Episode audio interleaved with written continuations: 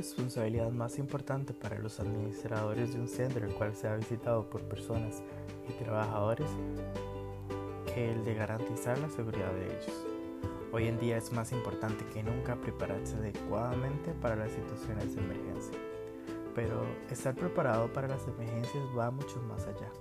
De hecho, el Departamento de Seguridad Nacional de España define la preparación para emergencias como el ciclo continuo de planificación, organización, capacitación, equipamiento, ejercicio, evaluación y adopción de medidas correctivas en un esfuerzo para asegurar una coordinación eficaz durante la respuesta a los incidentes.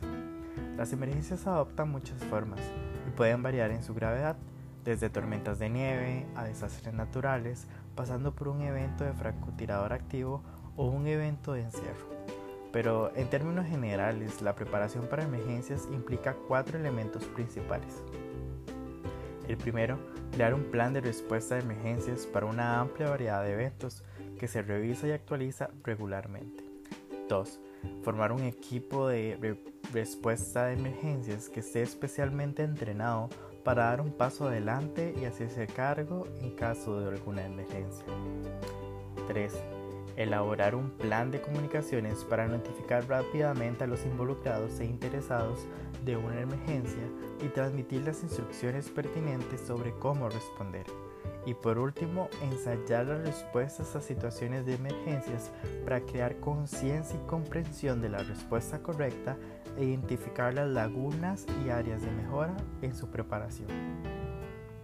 La mejora de la seguridad en las empresas es un tema candente hoy en día y la tecnología puede ser el aliado número uno en la notificación y respuesta temprana a un incidente.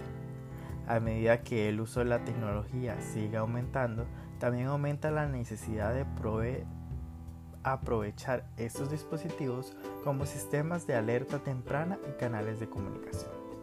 Aquí hay algunas tecnologías y algunos lugares que están utilizando hoy en día y cómo lo están utilizando. Las cámaras, por ejemplo. Una de las tecnologías más básicas en uso hoy en día son los sistemas de cámaras. Si se implementan y monitorean adecuadamente las cámaras pueden dar a la seguridad de la empresa y a los administradores una advertencia anticipada a cualquier posible emergencia. Los detectores de metales y otros detectores en algunas empresas los están implementando para detectar metales y evitar que las armas lleguen a centros de trabajo.